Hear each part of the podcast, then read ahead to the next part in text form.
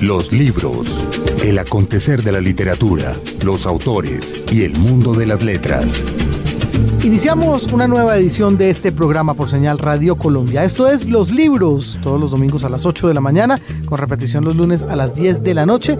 Y a esta hora, como de costumbre, nos acompaña madrugando mucho en este programa dedicado a la literatura, a los autores, el Pero mundo de hoy las letras. sí que con un Hoy sol sí, ¿no? sensacional. Menos mal, sí, sí, sí.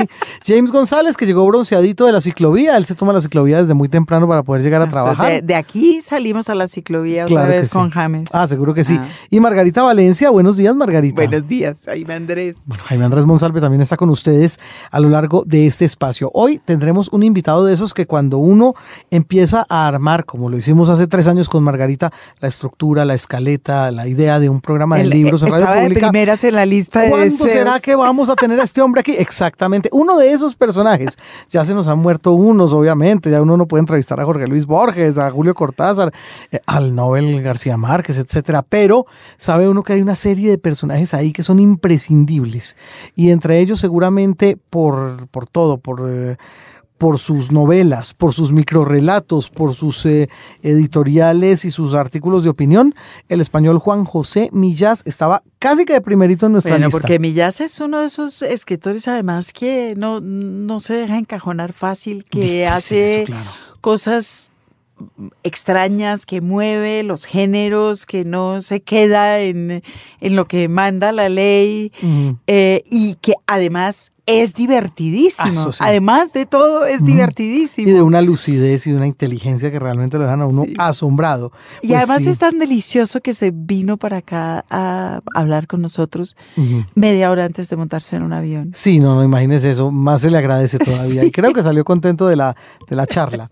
Vino por aquí Juan José Millas y con él hablamos de todos esos temas de los que estamos comentándoles, pero específicamente estuvo por estos lares presentando La Mujer Loca, que es su más reciente lanzamiento, su más reciente novela para Seix Barral. Siempre muy fiel a, a ese sello, ¿no? A ese Sí, sello editorial. sí, sí. Ahí anda siempre muy, muy presente el hombre. Eh, está en todas las librerías, pero también ustedes saben que no es sino buscar un poco en internet y se van a encontrar con una gran cantidad de links que los van a llevar directamente a la obra de Juan José Millas.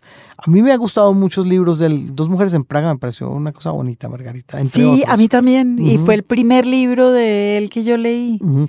Usted escribe un artículo muy interesante que también deberíamos darnos a la búsqueda del mismo sobre Millas. Ah, Eh. es- yo estaba pensando que yo había comentado dos mujeres en Praga, tal vez para cambio. Para no me acuerdo. Cambio, sí, sí, sí. Pero, pero para Arcadia sí escribí algo hace un año o año y medio. no me mucho más completo, así que recomendado. Sí, pero este libro de una mujer loca es millas eh, puro. En su puro Ah, estado, sí. ¿no? Pone a ser partícipe de la acción a las palabras. Esto es increíble. Las palabras son eh, personajes en, en este libro que le llegan a, a la tal mujer loca y la rodean y la envuelven y le hablan. Es una locura el, asunto de hablar de las palabras y del poder de las mismas cuando además pierden el sentido, cuando lo recuperan, etcétera, con Juan José Millas. Yo creo que ustedes lo van a notar cuando, cuando escuchen esta conversación maravillosa con él. Respecto de este artículo que dice Margarita, pues supongo que uno pone en Google Juan José Millas, Margarita Valencia, Arcadia, y ahí saldrá. Pues yo creo. Esperemos. Seguro que sí, Margarita. Una buena introducción también a la literatura de este muy importante escritor que hoy, para orgullo nuestro, tenemos en los libros. Nos vamos directamente antes de Juan José Millas, Margarita, a la nota del editor. La nota del editor. En la reciente Feria de Frankfurt, la EIFB, Federación de Libreros Europeos e Internacionales, presentó la primera declaración europea en defensa del libro, cuyos objetivos, según el francés Vincent Monadé, presidente del Centro Nacional del Libro, son garantizar los derechos de los autores y preservar los de los lectores. La declaración parece por momentos un débil pataleo en defensa de Hachette, muy en el estilo europeo de que solo las multinacionales de los demás son malas. Dice así, el sector del libro enfrenta prácticas comerciales de ciertas multinacionales de Internet que distorsionan la competencia. La declaración además alega defender los millones de empleos de la industria editorial, que según dicen es la primera industria cultural europea. No obstante, La declaración sí plantea tres cuestiones fundamentales para la discusión sobre el papel del Estado en la edición, que son las cuestiones de fondo en el enfrentamiento a Shed Amazon. La primera, cito, los lectores deben poder conseguir los libros que desean en la librería física o virtual de su escogencia sin restricciones de soporte. Esto significa, entre otras cosas, la admisión de que toda la discusión en torno a la producción y comercialización del libro debe ser una discusión sobre los lectores y el acceso. La segunda, cito, los actores involucrados deben buscar nuevos modelos que protejan la transmisión de la literatura, las ideas y la educación. Esto significa que es esencial en estos momentos recuperar la idea de que no todas las prácticas humanas pueden ser sometidas a las leyes del mercado. La palabra clave aquí es protección. Y la tercera, cito, la lucha prioritaria es a favor de la remuneración equitativa de los creadores. Esto significa que el derecho de los creadores de vivir de su trabajo, junto con el libre acceso a los libros por parte de los lectores, se han convertido o se convertirán pronto en los puntales de esta nueva construcción en la que estamos todos empeñados. En el trayecto entre los unos y los otros se han dado y se seguirán dando discusiones feroces sobre las prácticas comerciales, pero no podemos volver a olvidar cuáles son las razones fundamentales del libro. Un libro, un autor. Siempre es un gusto tener aquí a nuestros invitados a los libros de diferentes vertientes, Margarita, pero hoy tener a Juan José Millas es un privilegio realmente. Juan José, bienvenido a los libros por Señal Radio Colombia. Muchas gracias. Bien hallados, que decimos en España. Pero no. Eh, su más reciente columna del país, la leímos atentamente y, y me gustó mucho el tema de, de, la maqueta y de la forma en que básicamente está reproduciendo una realidad, pero no.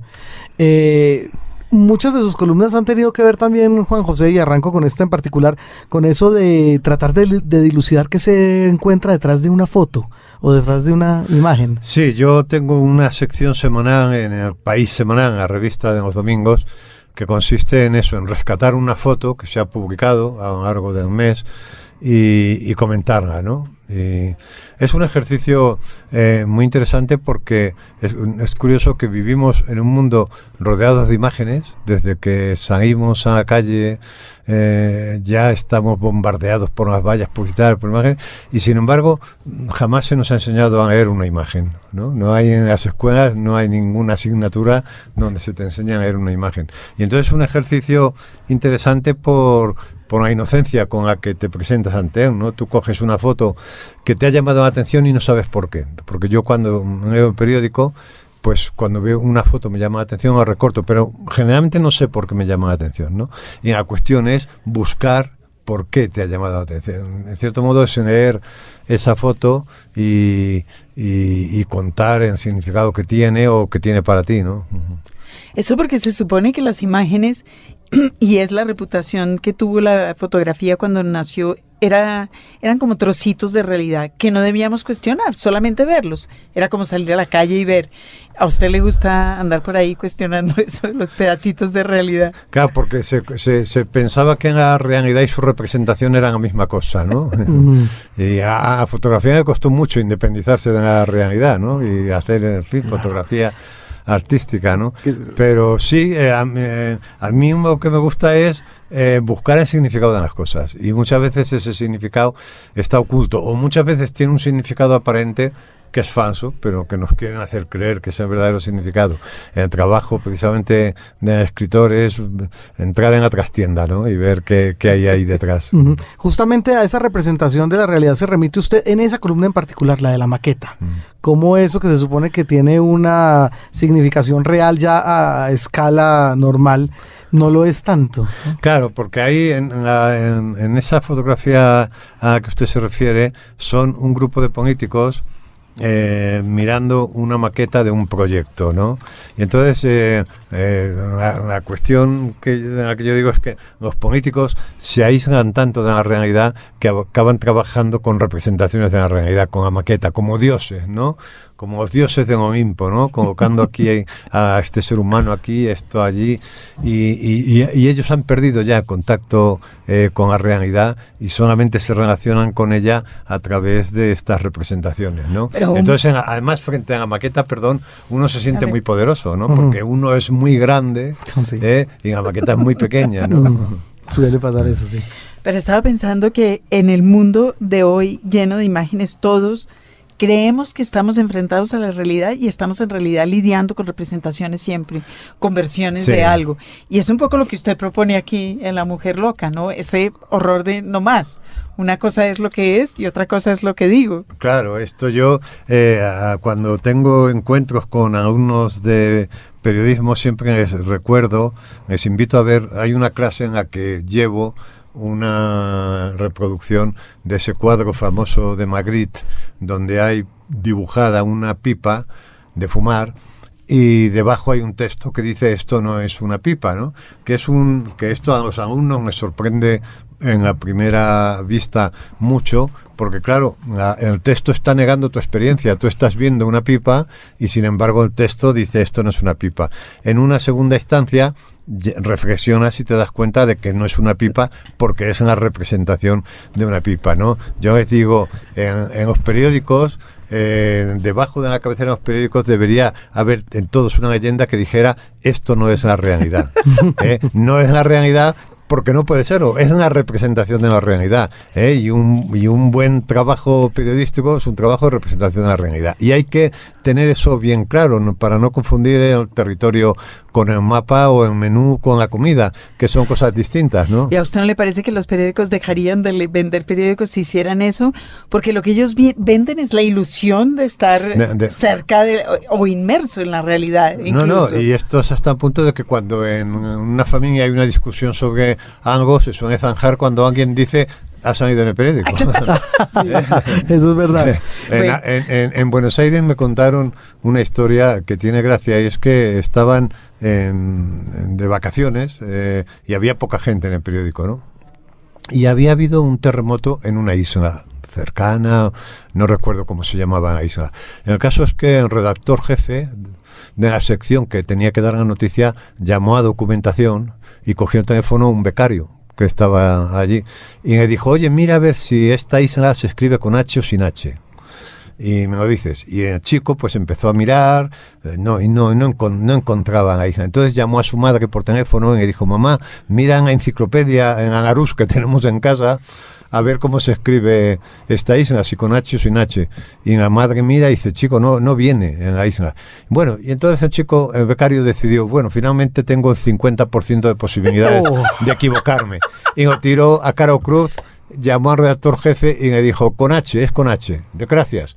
Y entonces, bueno, y, y se publica la noticia y al día siguiente está este becario trabajando eh, allí en, en- en documentación cuando suena el teléfono. Lo coge y es su madre y le dice, hijo, era con H que lo acabo de ver en el periódico.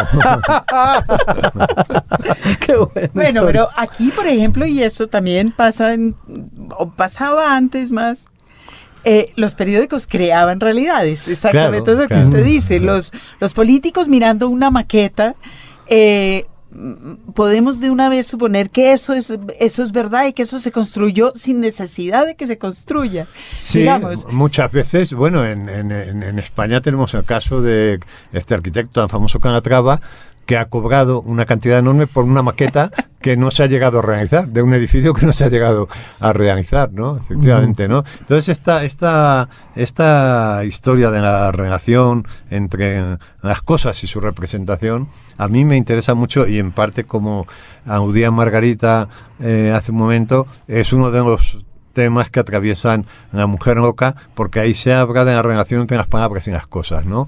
Porque de, de- los niños, los niños son muy psicóticos y, y creen que y confunden la cosa con la palabra, o sea, creen que la palabra y la cosa son la misma.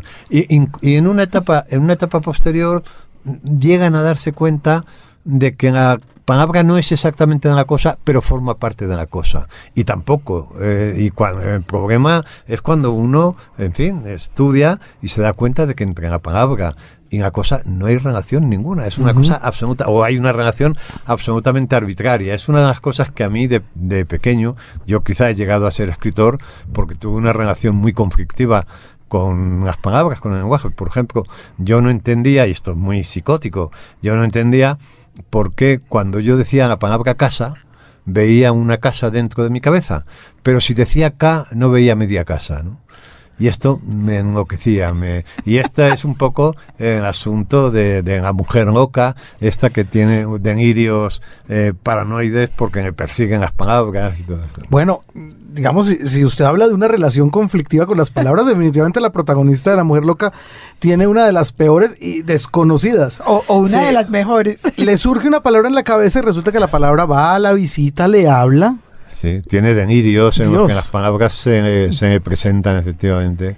Se me Ujú. presentan porque además creen, cree que ella es una doctora de las palabras. Entonces, como las palabras tienen problemas como seres humanos, las palabras tienen problemas físicos y psicológicos, ¿no? En muchas ocasiones, ¿no? Pues, eh, y ella pues acaba siendo una especie de doctora de palabras y de frases, ¿no? Eh, y las opera, en fin, todo.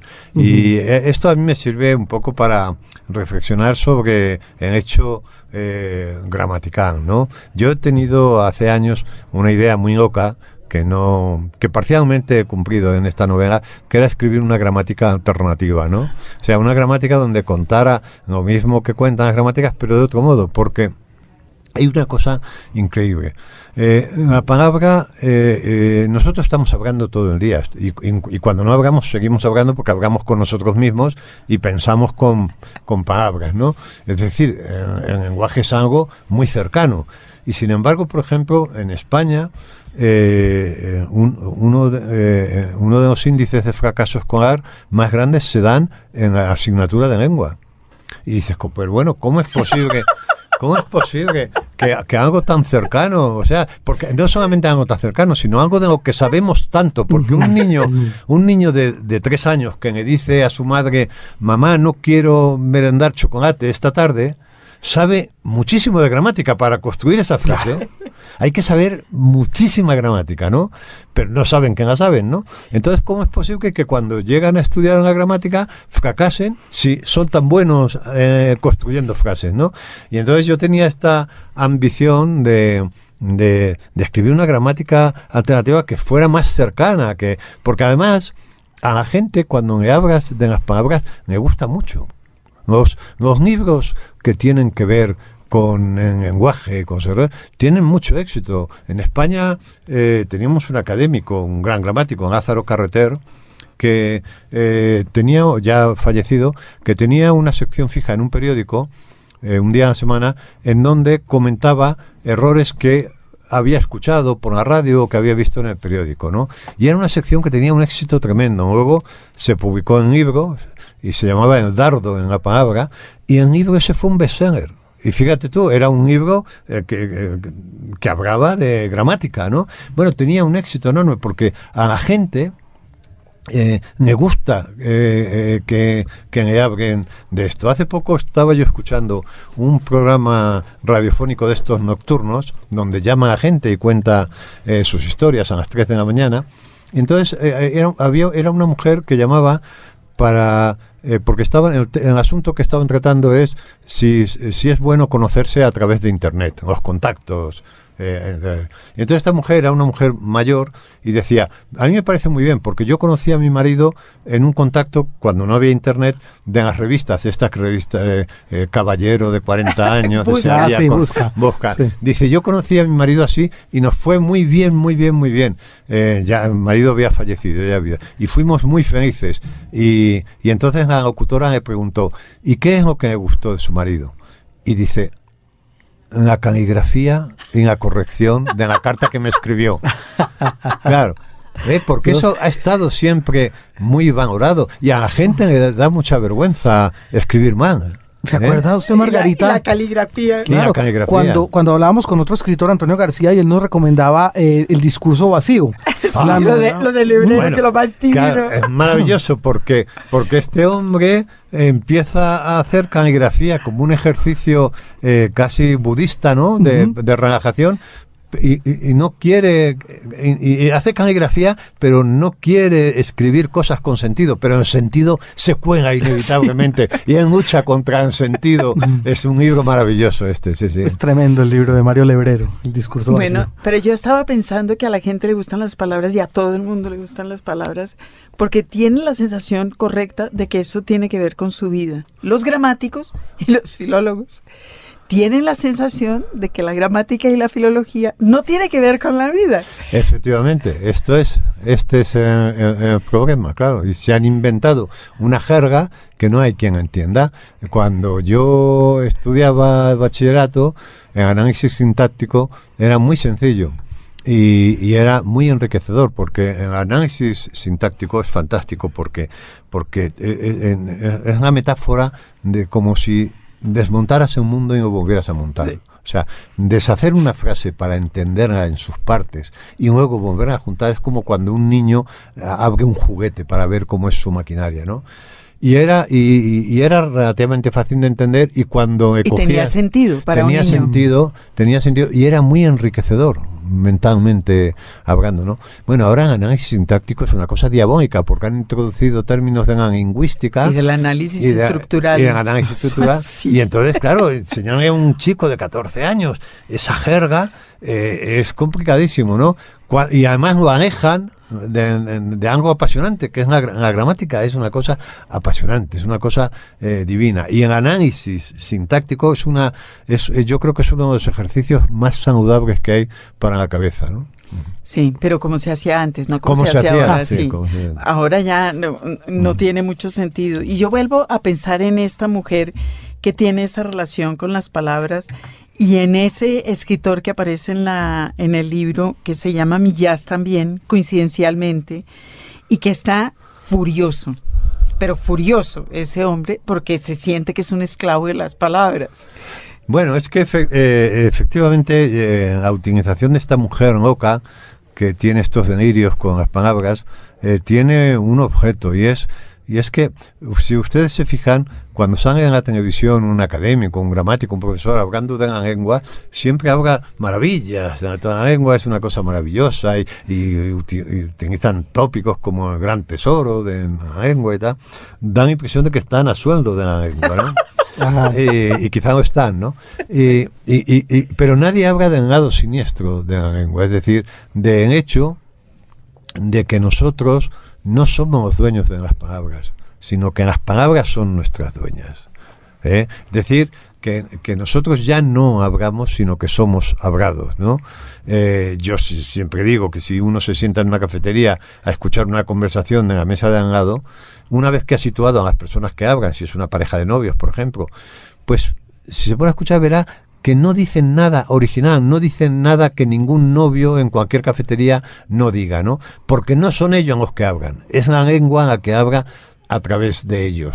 Y precisamente eh, eh, eh, el trabajo del escritor justamente es enfrentarse a la lengua, enfrentarse a los tópicos, a los lugares comunes para decir algo. Porque, porque en general la gente no dice nada en la comunicación diaria, no dice nada. Somos como transmis- somos igual que el cobre que se limita a transmitir los electrones de tal, pues nosotros somos eh, los cuerpos que transmitimos los lugares comunes, las palabras, pero en un pensamiento propio. Y en ese sentido, la lengua es muy deter- nos determina. La lengua, por culpa de la lengua somos fracos o gordos, altos o delgados, o inteligentes o, o tontos, por culpa eh, de la lengua. Yo eh, digo a veces de broma, pero en fin, es una broma muy seria, que el 90% de los chicos de mi barrio, de cuando éramos pequeños, a los que su madre les decía acabarás en la cárcel, acabaron en la cárcel, porque nos mandaban las palabras, ¿no? Ah, pero es verdad, Claro. eso sí es Claro. nada peor que el juicio Claro. materno o, el- o el- la categorización No, familiar. Este chico que- es tonto. sí, pues ya está, ya, ya es tonto. por- Sí. y, y- y ese es, y ese es un, un lado muy siniestro de la lengua, porque además la lengua eh, es curioso, es una creación del ser humano. pero se ha hecho autónoma. Es Pero decir, ya eh, no, eso. Es un sistema eh, autónomo, es un sistema que tú no puedes eh, modificar. Claro. Yo estaba pensando que Shakespeare, por ejemplo, que es mm, el escritor sasazo que, que, que es, o Cervantes, pero Shakespeare específicamente, creo que se inventó la mitad de las palabras que usa. Y yo siempre Es creo que probable. por eso es tan gran escritor, porque tenía un inglés que estaba ahí, ahí, no tan acomodado, entonces cada vez que iba necesitando decir algo, se lo inventaba y ya. Ya, eh, eh, bueno, en la creación de neologismos es una cosa realmente como pocos autores hay, porque además el neologismo tiene que entender el, el escuchante Ujú. enseguida, Claro. ¿no? Y, Shakespeare es un autor popular. ¿eh? Ah, Es decir, claro. Es, que es curioso esta combinación de grande y popular, ¿no? Bueno, ¿qué tal el glíglico de, de Cortázar? De Cortázar, claro. también, sí. Va, pero el crítico de Cortázar aguanta un folio. sí, es verdad. no aguanta más. Aguanta una obra entera. De acuerdo. Y no, y no todos esos siglos, claro, pero todo el mundo sí lo, lo aprendió y lo va copiando. Es decir, si uno, si uno se pusiera a pensar en él, se inventó la mitad de las palabras en inglés que usamos. Sí, sí, sí. Ujú. A uno no lo dejan hacer eso. Los niños hacen eso. Los niños inventan palabras Bueno, y los que- corrigen. Es que los niños son perfectos para los juegos de palabras. Los niños entienden muy bien el humor de los hermanos Mars porque es un humor fundamentalmente basado en la lingüística, basado en la lengua, ¿no? Los niños entienden muy bien eh, los, chistes, los juegos de palabras, porque todavía se extrañan del lenguaje, porque todavía se extrañan del hecho de hablar. Y por eso, sin darse cuenta, perpetran aciertos literarios todo el rato, ¿no? Claro, hay, un ejemplo muy famoso de una película de los hermanos Marx donde a Harpo, siempre lleva una gabardina de donde saca las cosas más extravagantes, le piden que saque un sello, que en el caso en inglés es give me a seal.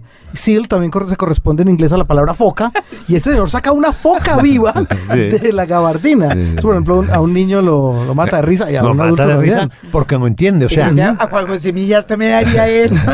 los niños entienden los juegos de palabras mejor que los adultos. Tremendo. Bueno, esta reflexión en torno al lenguaje, Juan José, si usted tuviera que hacer un balance de las motivaciones que lo han llevado a convertirse en escritor, ¿qué tan importante es esa reflexión en torno al lenguaje? Yo creo que es muy importante eh, la, eh, en la extrañeza que a mí me producía el hecho de hablar y, y- en, y en la confusión entre la cosa y la palabra, esto que decía de la casa, por ejemplo, yo creo que ha sido determinante, porque como me extrañaba tanto, me parecía un mecanismo muy raro, ¿eh? Pues eh, lo estudiaba siempre que podía, ¿no? Es, eh, eh, uno, de modo que se, uno se hace mecánico porque, en fin, me gusta abrir el motor de los coches. A mí me gustaba abrir el motor eh, de la lengua y yo tenía dificultades para entender qué pasaba ahí, ¿no? Y yo creo que esto ha sido fundamental en el hecho de que yo finalmente sea escritor. Bueno. ¿Y no le pasa a usted que, que escribe con, con tantísimo humor eh, que la gente no lo entiende? No, sí lo entiende, pero, pero además eh, es curioso que no entiende soy yo. Es decir, porque, porque yo, yo siempre digo que yo no busco en, en- en humor. En humor, en mi caso, es un efecto secundario. ¿Eh? Es como cuando, un efecto colateral, como cuando eh, los americanos bombardean Sí. eh, un- una cosa militar y resulta que al lado había un hospital y dice, vaya, lo sentimos, ha sido un efecto secundario, ¿no? Pues yo cuando se ríen digo, vaya, lo siento, no era mi intención, porque además cuando yo empecé a escribir y veía que, que algunas de, de las cosas que yo escribía, que me parecían muy serias y tal, y muy dramáticas, y producían risa, a mí me extrañaba, ¿no? Yo decía, bueno, ¿de qué se ríen? Ahora ya estoy acostumbrado, ¿no? Pero a mí me extrañaba. Por eso digo, yo no busco en humor eh, Deliberadamente. pero eh, ocurre, ¿no? O sea, Bueno, y ahí voy. Yo llegué hoy cantando un mundo raro, ya sabe, Jaime Andrés, Ajá, porque usted vive, sí. claro, usted vive en un mundo raro. Y de ahí se deriva ¿Qué gran canción? parte. Canción. ¿Qué? Ah, qué, qué Ay, cosa. qué canción, cómo me gustaba de adolescente, cómo me identificaba yo con Ah, esa canción. es una belleza. Si quieres saber de mi pasado. Eso. Pero yo estaba, por ejemplo, estaba recordando ahorita algo que dice aquí y que es, me, parece que lo define a usted. Va entrando en un parqueadero, que en español se llama otra cosa. Parking. Parking. Parking. En Va español, un que parqueadero conste. hacia, hacia, el, hacia el fondo y va pensando todo el tiempo en los kilos y kilos de concreto que, es que, hay encima, que claro. están acumulados. Ahora, eso es horroroso, porque, porque yo sé que, que, que alguien que, que va pensando en eso lo está pensando con horror, pero también es muy gracioso decirlo. Es decir, decir Sí. las bestialidades que a uno se le ocurren cada segundo sobre el mundo. No censurarse, ¿no? No sé, claro. Pero es que nos censuramos tanto. ¿eh? Porque vivimos rodeados de gramáticos, de filólogos, de papás. Sí, sí. Que nos corrigen continuamente. Ah, sí. Eh, usted, en el mundo, yo creo que habla de eso. Eh, Yo ayer, su- perdona, yo ayer contaba una, en la presentación yo contaba una anécdota que, eh, que a la gente hacía gracia, pero yo digo, es que esto, estos malentendidos nos hemos sufrido todos, pero nos hemos censurado. Eh, y el malentendido era el siguiente, en, en mi casa, como en muchas casas, entonces, había al fondo de un pasillo, había un- una especie de cuarto trastero que no tenía ni luz siquiera, donde se iban abandonando, ni ventanas, donde se iban abandonando todas estas cosas que, que ya han dejado de servir, pero que en la familia se- no se resigna a, tirar, ¿no? No se vota, uno, Claro, no, eh, uno no votaba nada. Ahí había sartenes, Ujú. papeles, mesillas de noche viejas. en El fin. Sanalejo llamamos eso, Eh, eso aquí. Bueno, y a, ello, y a ese cuarto en casa lo llamaban el cuarto de anfondo. Dice, ah, eso, ¿qué hacemos con esto? Méteme en el cuarto de anfondo. Y yo, que como ustedes han comprobado, tengo problemas de dicción, eh, que eh, entonces eran mucho más acentuados, que seguramente te- podían tener que ver con un problema de audición, yo entendía el cuarto de Alfonso. En el cuarto de Alfonso. Y yo acabé pensando que ahí vivía un hermano mío que había nacido con algún problema que tal, y lo habían recluido a- ahí, ¿no? ¡Qué horror! Y, y- y- y- No, y. Alfonso, y, este- y me da mucho miedo Pero entrar claro. allí por, en- por, porque- por encontrarme con Alfonso, claro, en medio, en- en miedo a encontrarme con Alfonso. Y yo decía, para hablar un poco, estábamos hablando de cómo lo irreal eh, nos influye más que en lo real. En nuestra vida, en lo, en lo irreal, nos- en la ficción nos influye más que en la realidad, ¿no? Ujú. Que yo decía, uy, yo, te- yo tengo nueve hermanos y no tengo apenas relación con ninguno de ellos, pero con Alfonso sigo teniendo una relación Sigue- intensísima. sigue ahí, sigue ahí. Sigue ahí. Claro, pero la ficción, me, me- me pregunto yo, le permite a usted verbalizar, e- es decir, no censurarse. A través del disfraz de la ficción, Claro. le permite a usted de- decir el mundo irreal en el que en realidad todos vivimos, pero que no nombramos. Claro, la literatura sirve para esto. La literatura sirve para hablar de una cosa aparentando que hablas de otra. Este- Bueno, y, y se da lo mismo a la hora de escribir ya sobre la realidad, sobre en, la- en las columnas periodísticas, por ejemplo. La- escribe sobre la realidad. Sí, vamos a ver una columna donde, por supuesto, hay temas de actualidad, hay temas muy ad libitum, etcétera. Ahí el tema este de no censurarse, ¿qué tanto cabe cuando se habla ya de, de lo real? Eh, yo, eh, la verdad es que soy muy insensato porque jamás eh, me he censurado. Jamás. eh, eh, no Quiero decir que trabajo en ese sentido con una inconsciencia tremenda. Ahora bien, yo, a mí, en lo- lo- las columnas periodísticas que me gustan no son las que están pegadas a la realidad. Lo que pasa es que cuando la realidad se pone muy agresiva, uno no tiene más remedio que hablar de la realidad. Pero a mí las columnas que más me gustan son aquellas que yo llamo articuentos, Claro. que os llamo articuentos porque es un híbrido entre artículo y cuento, que son, eh, eh, son eh, que tratan de temas más intemporales, que tienen que ver con la vida cotidiana, con el mundo doméstico, pero siempre buscando lo misterioso dentro de lo doméstico y de lo cotidiano, ¿no? Cuando yo empecé a escribir en, en los periódicos, este tipo de artículos, en los periódicos había un exceso de opinión política. Y yo decía, yo no quiero, yo quiero diferenciarme de esto. Y empecé a escribir estas columnas que eran, ra- eran una rareza en ese momento. Yo, yo pensaba, bueno, aguantaré tres meses, en tres meses me echan, ¿no? Pero funcionaron, ¿no? Y, y funcionaron precisamente porque la gente está deseando, yo creo, un poco salirse de los discursos eh, previsibles, porque además eh, todos estos discursos sobre la política son muy previsibles. Y yo creo que al lector de periódico le gusta mucho que lo desconciertes, ¿no? Ujú. Y- Y, y ese lector, ¿cómo ha interactuado con, con usted o cómo ha sentido la reacción del público cuando definitivamente a usted le toca meterse en uno de esos temas ineludibles? Bueno, la gente lo agradece mucho también, porque, eh, porque lo, lo que dicen es, joder, estás poniendo voz a lo que yo pensaba, ¿no? Y entonces tú también tienes que ser consciente de que tú eh, si tienes el privilegio de escribir en un periódico, no puedes estar haciendo un continuo ejercicio de solipsismo, ¿no? Sino Mm. que de vez en cuando tienes que hablar también de lo más inmediato porque para dar, vo- para dar voz a la gente que no la tiene, ¿no? Y entonces en momentos donde la realidad se pone muy agresiva, y en España está muy agresiva en estos momentos, pues uno no tiene más remedio que entrar ahí. Hombre, lo que tienes que procurar es hacerlo de un modo eh, original, de un modo que sea un poco distinto, de un modo que sorprenda, ¿no? Los libros. Señal Radio Colombia.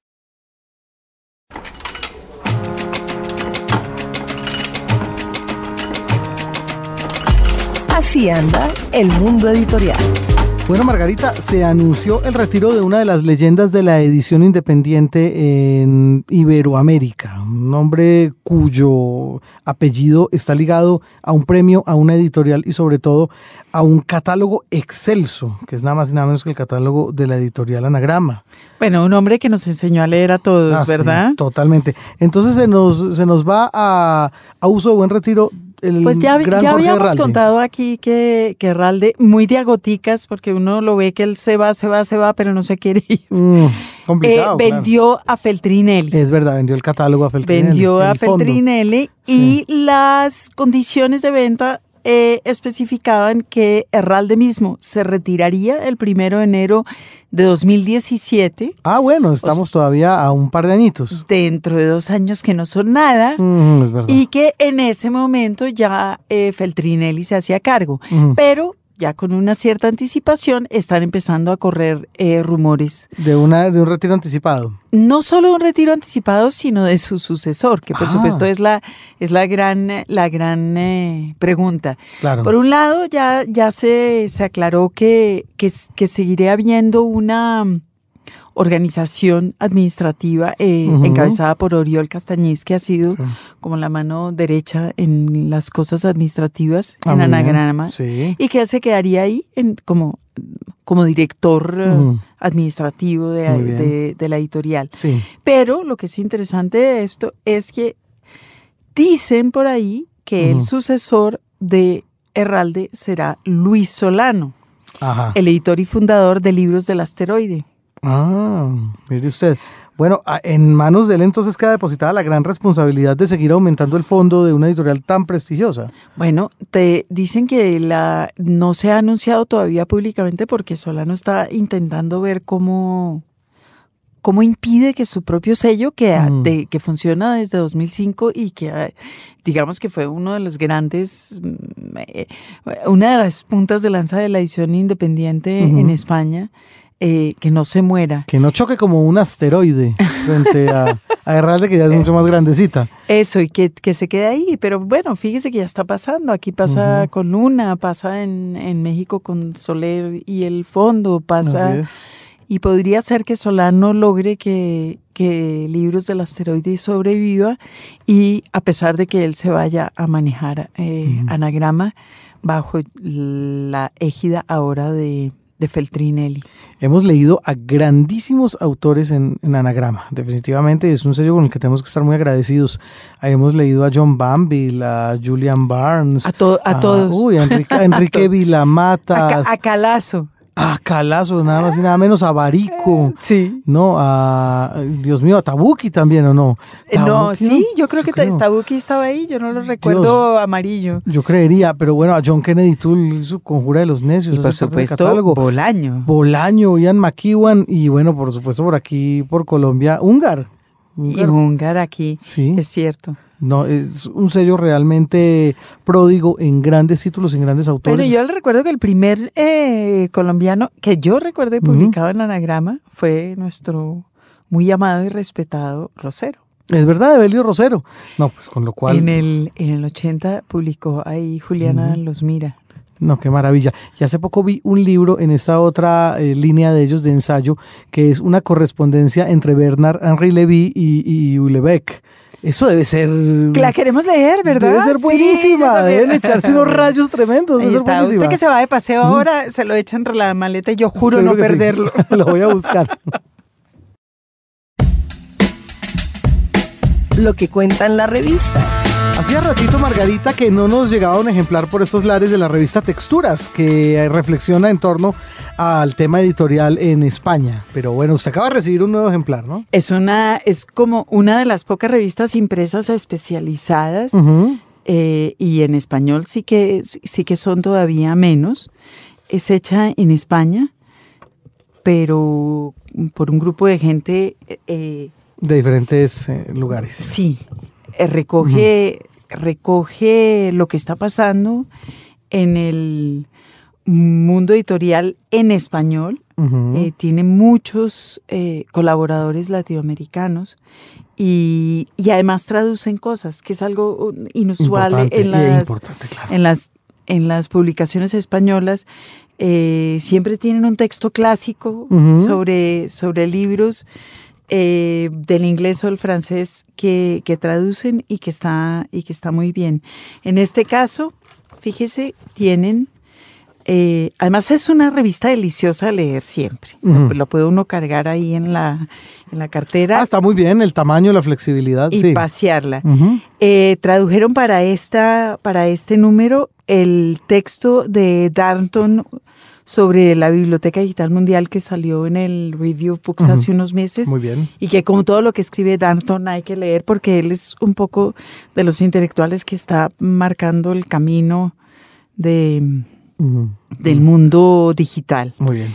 Tiene un texto sobre el mundo digital iberoamericano del libro de Manuel Gil, que es eh, amigo de Colombia, que ah, viene, que además tiene este blog maravilloso que se llama Antinomias, donde le va siguiendo el camino a las, a las ventas y al tema de la comercialización del libro, en el mm. cual es un absoluto sabio. De hecho, me da la impresión que esta revista habla mucho en torno a eso, esta en particular, este ejemplar, ventas, nuevos mercados, etcétera. Bueno, sí, esta en particular y en general, en general eh, textura se ocupa, se ocupa mucho de lo que está pasando ahora, pero también recoge eh, textos viejos.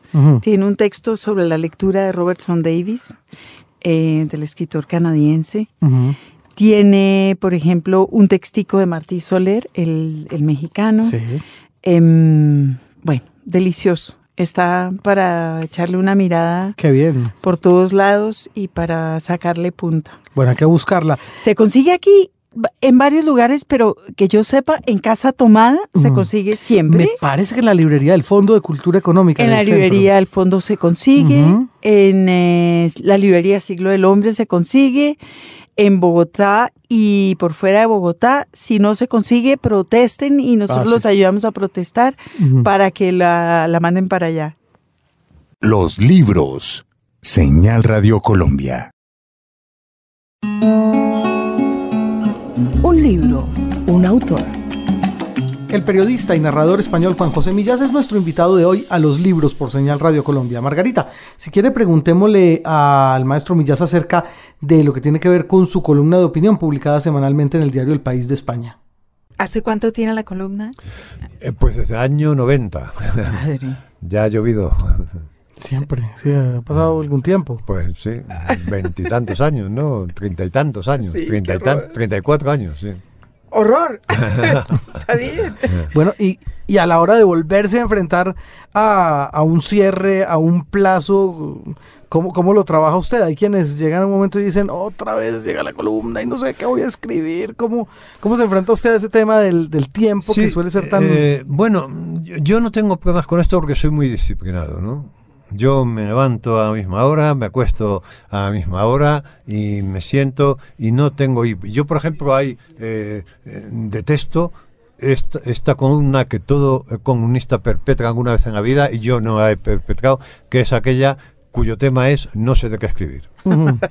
Pues si no sabes de qué escribir, no escribas, sí. déjalo. En blanco. Claro. Eh, pero esto yo es que eso me parece un poco eh, disparatado porque porque tú imagínate eh, que tú llegas un día a trabajar y dices no yo hoy no tengo ganas de entrevistar pues no, no tienes ganas de entrevistar pero si es tu, si es tu trabajo no pero la, la, mitad de las columnas que se publican en las páginas de los periódicos son un irrespeto al lector derecho. Digan o no digan que no saben de qué escribir pero sabes por qué porque Eh, porque eh, la columna tiene un problema, que es el oficio. Cuando uno escribe de oficio, eso es un desastre, porque escribe columnas, eh, digamos, correctas, pero sin interés ninguno. Yo he comprobado, después de muchos años, que el lector agradece más una columna fracasada en la que has corrido riesgos que una columna correcta en la que no has corrido ningún riesgo. Y sobre todo usted como escritor también lo agradece más en el... Ah, no, el- claro, porque yo, el, el primero que se tiene que sorprender cuando escribe una columna soy yo. Si yo me aburro escribiendo una columna, ¿cómo no voy a aburrir a un? Qué horror. Yo me tengo que sorprender. Coño, mira esto, qué bien. Qué bien. Bueno, alguna de esas que lo haya sorprendido a usted gratamente y que haya tenido también esa repercusión muy interesante en la opinión pública, por ejemplo, alguna que usted recuerde. Hay muchas. eh, pues, eh, hay una precisamente que el otro día eh, estaba escuchando en la radio de- y es una columna hace 10 años y la leyeron. Y la Digo, "Ay, qué siguen gusto", sí. bueno. Y que y porque mis columnas además trabajan mucho en, en la enseñanza media como para comentario de texto, ¿no? Eh, porque son muy útiles, porque son, digamos, literarias por entendernos y son muy breves, ¿no? Pero hay una que yo escribí sobre, ustedes recordarán, un submarino eh, ruso que se cayó al fondo del mar y, y- y tenía oxígeno para muy pocas horas, pues se iba inundando y no nos pudieron rescatar y murieron, ¿no?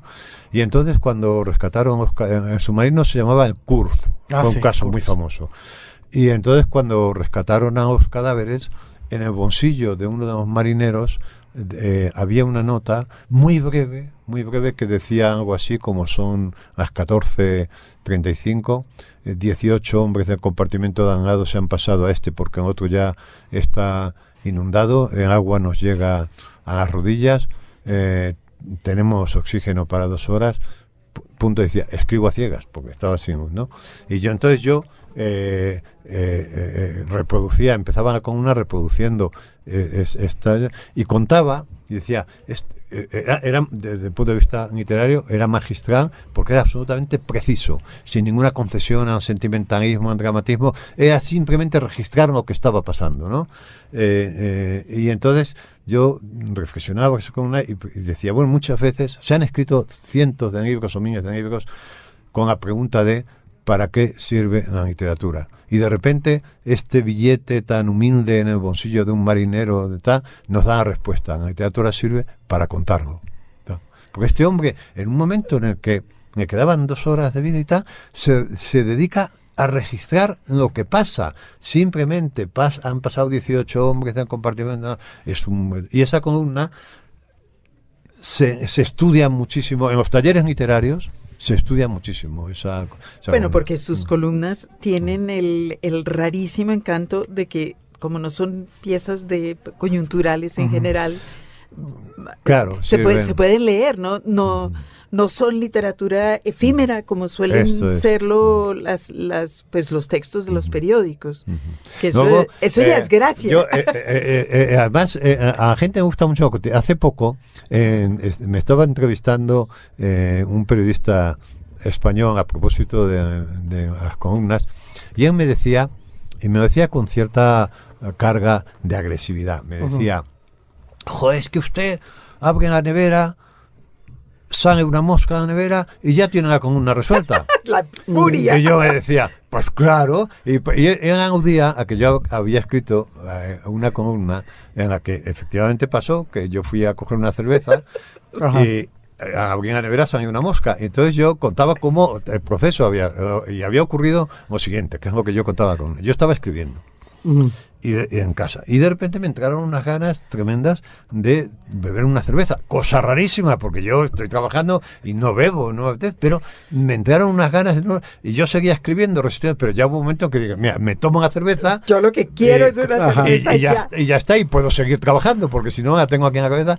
Y entonces voy a la nevera, la abro y sale una mosca. Y entonces yo, claro, empecé a pensar, bueno, ¿por qué diabólico mecanismo telepático esta mosca se ha puesto en contacto con mi cabeza para hacerme desear una cerveza para que la salvara la vida? Claro, porque si es si eh, no había si tardamos dos horas más en abrir la nevera esa Claro. mosca Se muere. Muere, Estaría en un hielo, ¿Qué había, qué había, qué había qué o sea, qué cosa tan misteriosa que a mí no me apetezca una cerveza a media mañana, jamás, cuando estoy trabajando, y que de repente ese día me apeteciera, pero que me apeteciera con una intensidad que no tuve más remedio que ir. Que ir a Y salvar esa la pobre mosca. mosca que se habría quedado atrapada en el desayuno, está, eh, eh, eh, tenía las horas contadas como del curso, ¿no? Y, pero el universo se las arregló de alguna manera para que yo tuviera ganas de tomar una cerveza. Y claro, es que es muy sorprendente que abras una nevera y salga una mosca y que tú pienses, bueno, si hubiera tardado dos horas más, esta mosca habría muerto, ¿no? De, de frío. Yo Qué estaba bárbaro. pensando que una de las características de sus columnas y de gran parte de su literatura es que el mundo que usted trata de construir es un mundo en el que casi todo tiene una explicación, pero no es una explicación precisamente racional ni acomodada a lo que pensaríamos como lógico. Claro, porque yo, porque yo intento buscar una lógica alternativa. Porque las lógicas eh, normales son muy aburridas. Efectivamente. Claro. Eh, en- en- eh, es, eh, esto, ah, yo, eh, Claro, tuvo que haber sido la mosca. Claro, yo hago. en- eh, a, a mí me contaron una historia en, en- en España que uso mucho yo en los talleres literarios, que es una historia de unos- una, una pareja de Valladolid que se casa, ¿no? Y entonces eh, invitan a unos de Madrid. Y estos de, Ma- de, de Madrid le regalan a, a la pareja esta que se casa dos lámparas para las mesillas de noche, que por lo visto eran horrorosas, ¿no? Siempre son. Son Lo suelen horrorosas. ser, ¿no? Y, eh, eh, eran de Madrid los que, los que se casaban y entonces los que se lo regalan eran de Valladolid, que es una ciudad cercana a Madrid. Y entonces cuando ya llevan, bueno, entonces esta pareja lo que hizo fue esconder las, ah, en, en el maletero las, las, las lámparas estas que nos habían regalado y comprar otras dos. Y pasado dos meses ya de la boda, estos de Valladolid pasan por Madrid, llaman por teléfono desde el bar de abajo a esta pareja de recién casados. Dice, oye, estamos en Madrid, en el bar de abajo, vamos a subir a, a veros, que no conocemos la casa. Y, ah, pues venga a subir. Pero nada más colgar se acuerdan de las lámparas. Y entonces cogen, van corriendo al dormitorio, meten debajo de la cama las que, eh, las Las que habían comprado ellos y sacan del trastero las otras y las ponen corriendo encima de la mesilla y ya suena el timbre de la casa. Abren la puerta, eh, la pareja entra, uy, pues qué casa tan luminosa, tonterías que se dicen, ¿no? Y cuando llegan a- al dormitorio, la, la chica que les había regalado las lámparas se adelanta a encender, dice, a ver cómo han quedado las lámparas. Se adelanta, le dan interruptor de la pared y salen de debajo de la cama dos churros de luz iluminando una mentira, ¿no? Entonces, yo si- si- siempre, eh, eh, este- yo propongo este ejercicio, el ejercicio que yo propongo en el taller es el siguiente. Yo cuento la historia esta hasta el momento en que esta chica dice, a ver cómo han quedado nuestras lámparas y dan interruptor. Y digo, ¿Qué tenéis, pasa? Que, tenéis que acabar esta historia. Claro. Eh, y, y solamente eh, si lo piensas hay un final posible. Pero yo digo, vosotros acaban la historia. Claro, la historia puede acabar que se toman un café y se van, pero entonces no hay cuento. ¿eh? Sí. Entonces tú tienes que buscar esa lógica que curiosamente está escondida ahí. Porque claro, esto es lo que nos gusta de los chistes. Eh, lo que nos gusta de los chistes es que eh, en la segunda parte de los chistes es un, un chiste es un cuento muy breve que tiene dos partes. Una parte de que nos desconcierta, dice dónde va esto, y otra parte que lo aclara. Pero la parte que lo aclara, que es la que nos produce la risa, estaba ya incluida en la primera parte, pero estaba incluida en una lógica que no se nos ocurre porque no pensamos habitualmente, eh, porque estamos acostumbrados a pensar en una lógica. Entonces el chiste lo que tiene es la habilidad de Esa capacidad de ver esa luz que sale o de imaginar la luz que sale debajo de la cama eh, también se refleja en otra cosa que es característica de su literatura, que es lo de las prioridades. Priorizar, que es una palabra de gerencia hoy. Sí. Estaba pensando yo leyendo a Em- E- Emérita, eh, cómo probablemente otra persona con esa historia habría escrito una novela muy larga, muy dolorosa y muy compleja sobre la- los seres humanos enfrentados al sistema de salud. y el horror del sistema de Ah, salud. sí. Usted despacha el tema del sistema de salud en dos frases. Bueno, porque, porque yo soy muy partidario de la economía. Quiero decir, yo, yo creo que lo que se puede decir en un párrafo no se debe decir en dos. Y esta es una de las cosas que he aprendido de, de periodismo. ¿no? Eh, a mí, las novelas largas que tienen muchas páginas prescindibles, las abandono. Las abandono digo, pero bueno, si esto ya me lo has contado, ya y entonces, y esto en periodismo es esencial, porque en el periódico, en el periódico tú tienes que contar un suceso en muy pocas, en muy pocas palabras, ¿no? Y en la economía narrativa es una virtud desde mi punto de vista, esencial, que, que tienen mucho, por ejemplo, los cuentistas norteamericanos. Tú eres un cuento, eh, tú eres un, un cuento de cualquier autor norteamericano, y en las dos primeras líneas ha entrado en cuestión. Los, los escritores europeos son muy dados a hacer ejercicios de dedos. Es decir, están haciendo eh, ejercicios de dedos Sí. como lo que hacen los músicos Sí, sí, antes de como en empezar el el concierto. Pero eso no forma parte del concierto.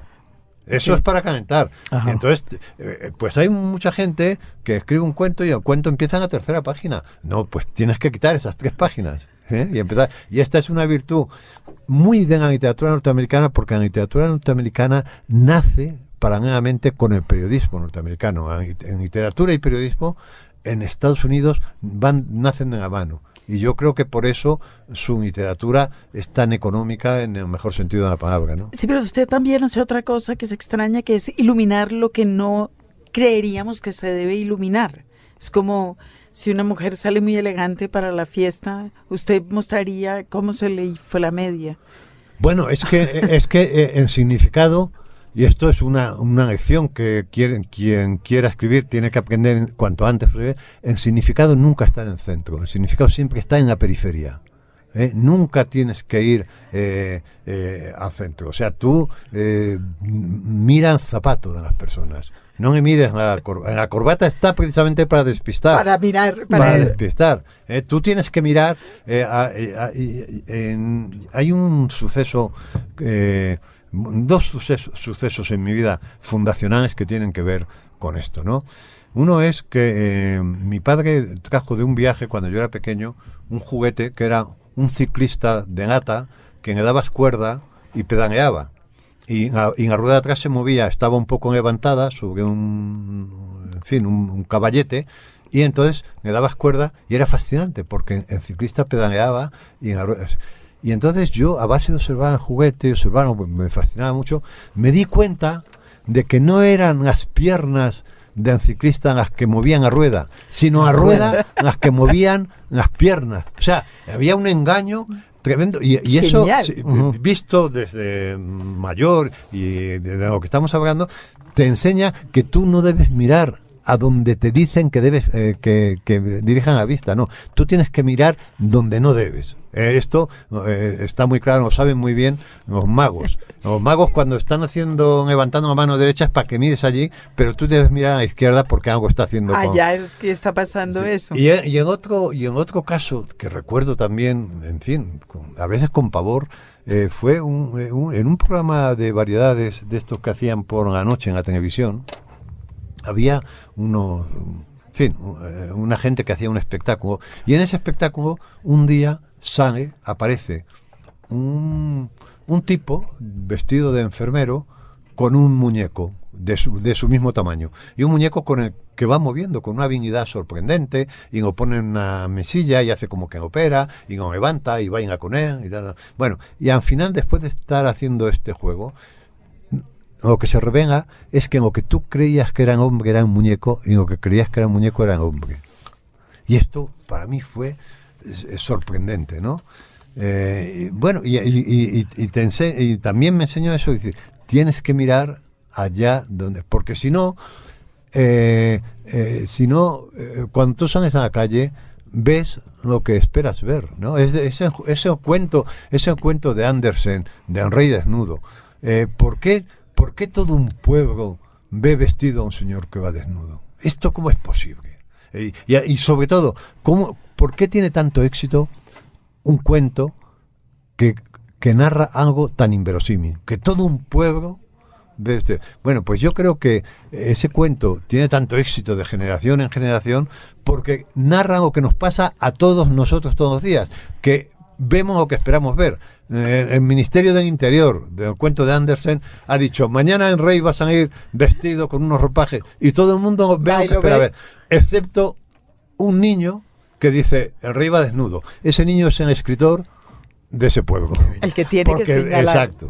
Porque, porque no ve lo que le ordenan que vea. Sí, sino eh, lo que es ve. uno de los escritores de ese pueblo. Hay otros escritores que lo que hacen es subrayar, ah, sí, estaba vestido. También Porque es eso cierto. están al servicio, están al sueldo de, en el Ministerio del Interior. En sus obras, y yo recuerdo ahorita, por ejemplo, en El Mundo y, y en esta última hay psicoanalistas. Eso es muy raro en, en España y en la literatura española.